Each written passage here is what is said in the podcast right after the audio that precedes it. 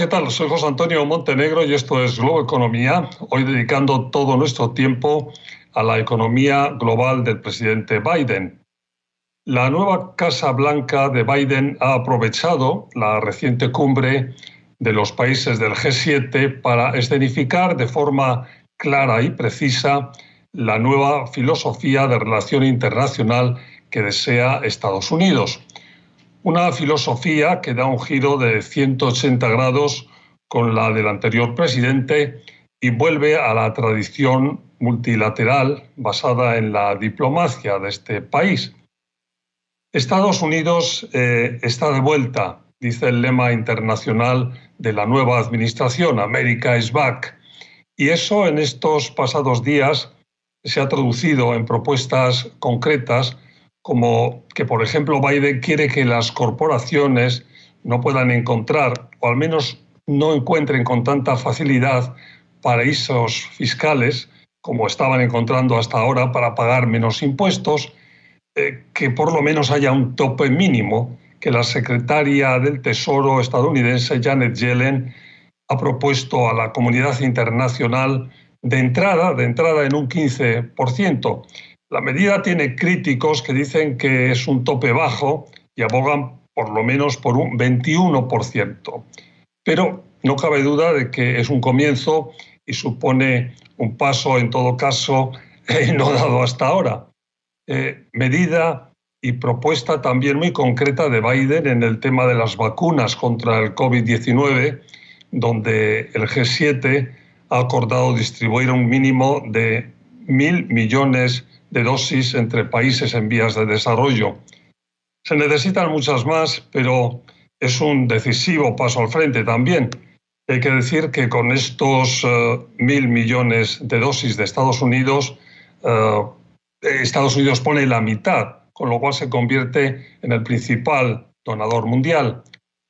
La pandemia, como hemos repetido desde aquí muchas veces, ha puesto de manifiesto que toda la humanidad, por si no nos habíamos dado cuenta, estamos en el mismo barco y está en el interés de todos eh, que la misma, que la pandemia se er-, er-, erradique, se, se termine mundialmente.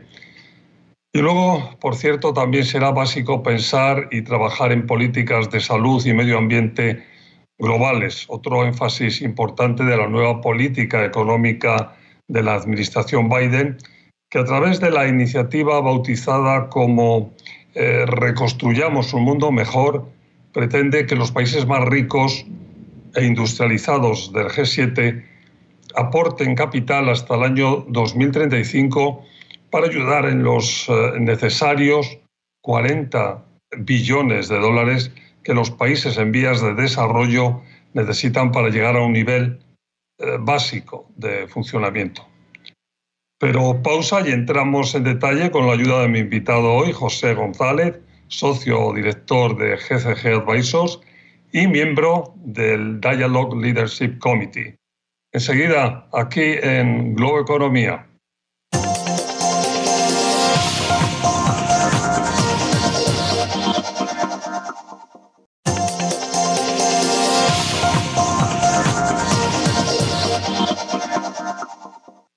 Nuevo, como les decía hace un momento, mi invitado hoy es José González, socio director de GCG Advisors y miembro del Dialogue Leadership Committee. José, bienvenido a Globo Economía, siempre un placer tenerte con nosotros. Encantado, José Antonio, un placer siempre. Y vamos a dedicar el programa a la economía eh, global de Biden, aprovechando este reciente eh, viaje a Europa eh, con el G7 una escenificación sobre todo de lo que es y está siendo ya y va a ser la eh, política internacional de la nueva Casa Blanca, ¿no?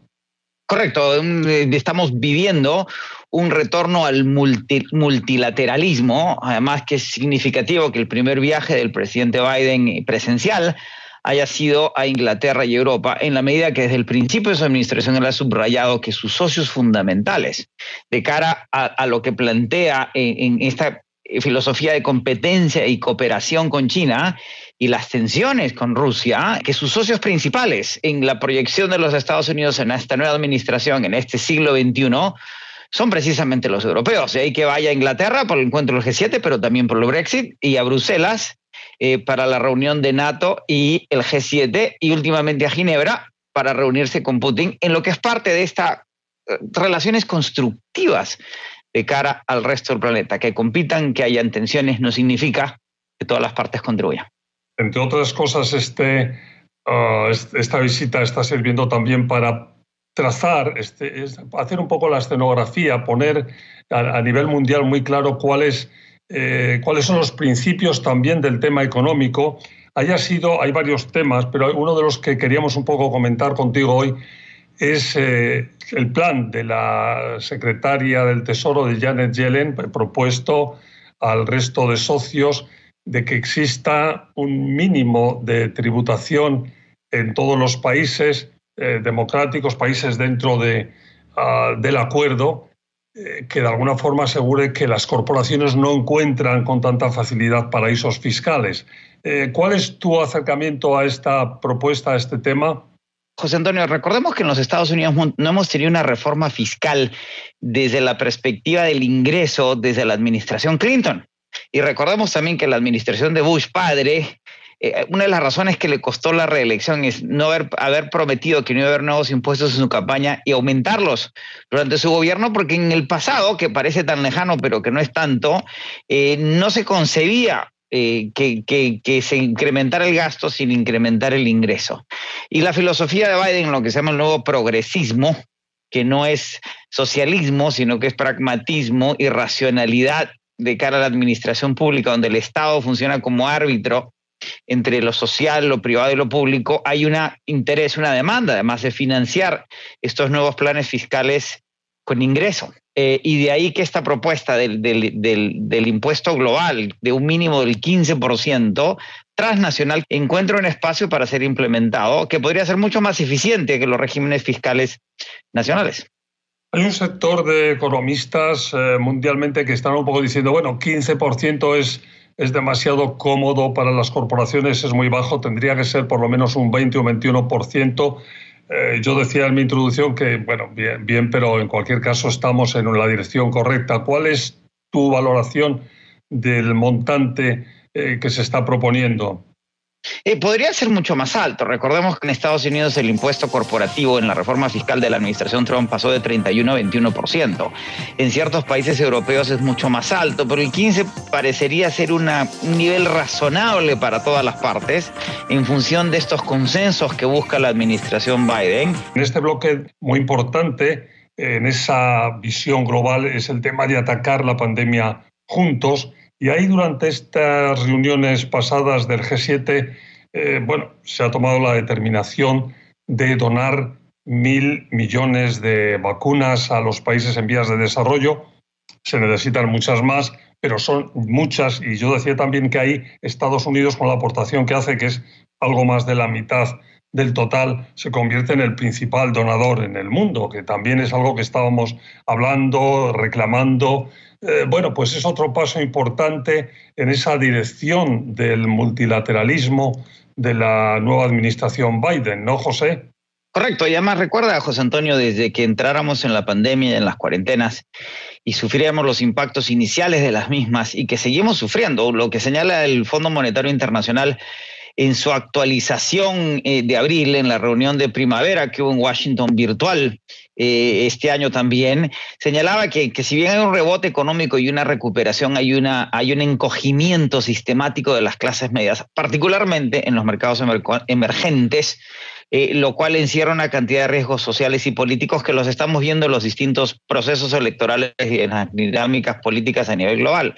Y señalaba el fondo, o se ha discutido en estos casi que año y medio que llevamos en, en pandemia, que hay una necesidad de solidaridad global. Y esa solidaridad global, recordemos, es un contrato. La solidaridad no, no, es, no, no parte del sentimentalismo ni la emocionalidad, sino del contrato. Y creo que la administración Biden con este anuncio y en virtud de las críticas en lo que se llamaba la acumulación de vacunas en las economías desarrolladas, da un paso adelante. Sin duda, mil millones de vacunas en 7.700 millones de personas que hay que vacunar dos veces podría parecer poco, pero es un gran comienzo en función de ejercer esa solidaridad y proyectar esta nueva e, esta nueva doctrina Biden del nuevo progresismo económico en casa y la, y la solidaridad global en función de la vacunación, que es lo único que nos va a garantizar que la economía global vuelva a la normalidad, eh, según la Fundación Gates, hacia fines del próximo año.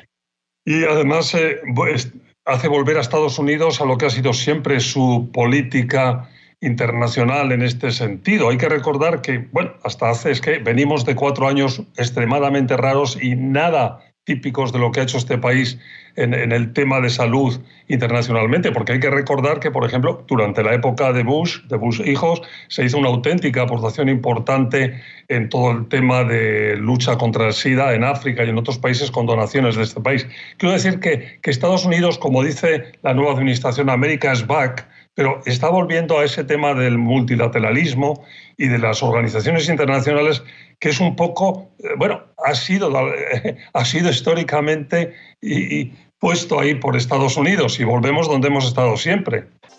Eh, correcto, no hay que, olvidar, José Antonio, que el Plan Marshall, sin el Plan Marshall no se había podido concebir la reconstrucción europea y japonesa después de la Segunda Guerra Mundial reconstruyamos un mundo mejor. Así se llama esta iniciativa ambiciosísima también de puesta en escena en estos días de la reunión del G7, de la que hablamos rápidamente al volver de una pausa. Sigan con nosotros Globo Economía.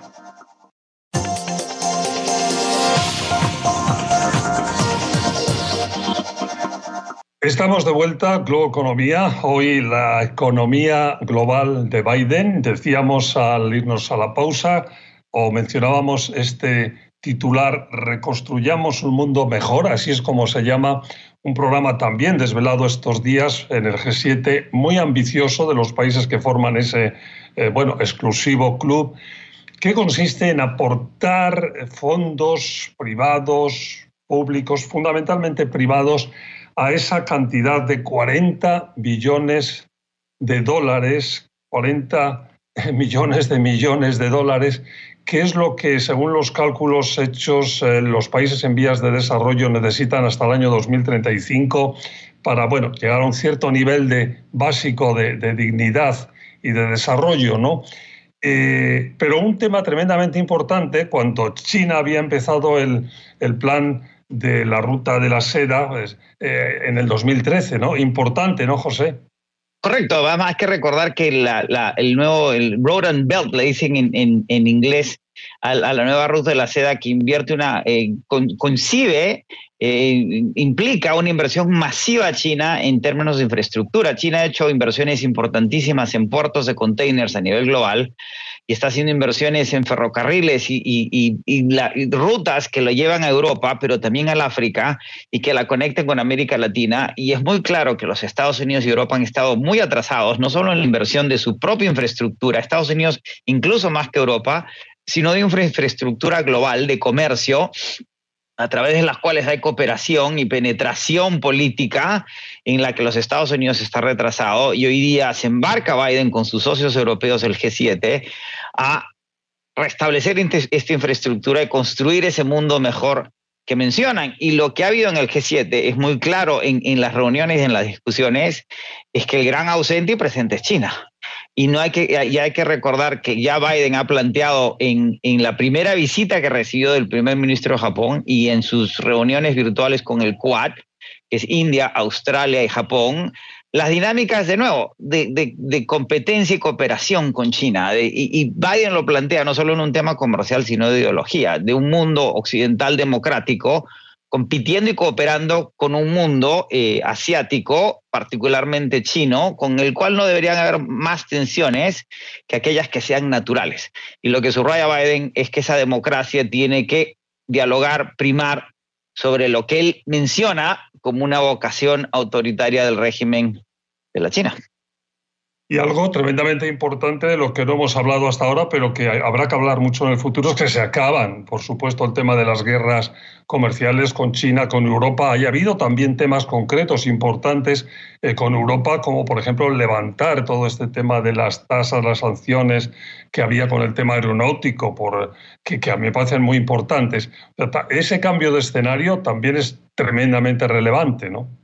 Hay un abandono no solo de las guerras tarifarias, sino de cualquier implicancia de guerras reales o actuales. Eh, no hay ningún ánimo. La reunión con Putin, eh, José Antonio, en ese sentido es absolutamente constructiva. Y, y, lo que ha dicho Biden y lo que dijo con las últimas sanciones, Biden antes de anunciar las sanciones habla con Putin y le dice que va a haber sanciones. Es decir, no renuncia a tomar ciertas medidas, pero lo hace de una forma constructiva. Tenemos ya muy poco tiempo y mencionabas tú el tema del Congreso. Bueno, digamos que la escenografía de lo que quiere Estados Unidos o la nueva administración está muy clara después de este, este viaje europeo. Eh, pero la implementación en muchos casos, en la mayoría de los casos, tiene que pasar por el Congreso y hay precisamente colaboración. Hasta la fecha hay muy poca o ninguna, por, por ser muy claro, ¿no? ¿Cómo ves tú el tema de la implementación de todas estas buenas ideas y buena voluntad que hemos visto estos días de atrás. El plan propuesto de reconstrucción eh, requiere 2.3 billones. La negociación va y viene, estamos hablando de 1.9, 1.71. Eh, requiere de, de, de acuerdos bipartidarios, porque además la administración no quiere financiarlo con deuda, sino con una reforma fiscal y hay una tensión entre los sectores progresistas de los demócratas y el sector, y, los votos son 50-50 en el Senado. Eh, Biden, el presidente Biden tiene la confianza de que lo va a lograr aprobarlo a septiembre, todavía falta meses para llegar a ese punto, ese es el, el deadline, la meta para su aprobación, y en el camino está la aprobación del presupuesto de la administración Biden, que son 6 billones de dólares, con la misma filosofía que se tiene que aprobar hasta octubre.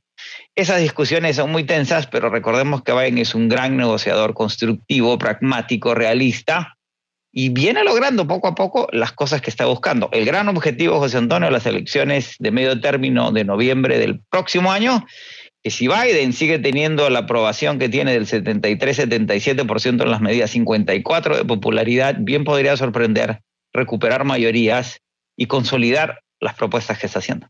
José, pues eh, se nos ha terminado el tiempo. Eh, muchísimas gracias por haber estado con nosotros. Gracias. Un placer, encantado, siempre. Pues José González, socio director de GCG Advisors y miembro del Dialogue Leadership Committee. Gracias, gracias a ustedes por su atención y recuerden, se lo estoy recordando estos últimos programas, que ahora, si no han podido ver el programa completo, si han iniciado el programa a mitad del mismo, pueden ir al podcast, a su aplicación favorita y escucharlo pues cuando van en el coche, cuando salen a, dar un paseo, cuando les resulte más conveniente. Ahora Globoeconomía Podcast. Muchas gracias y hasta la próxima semana.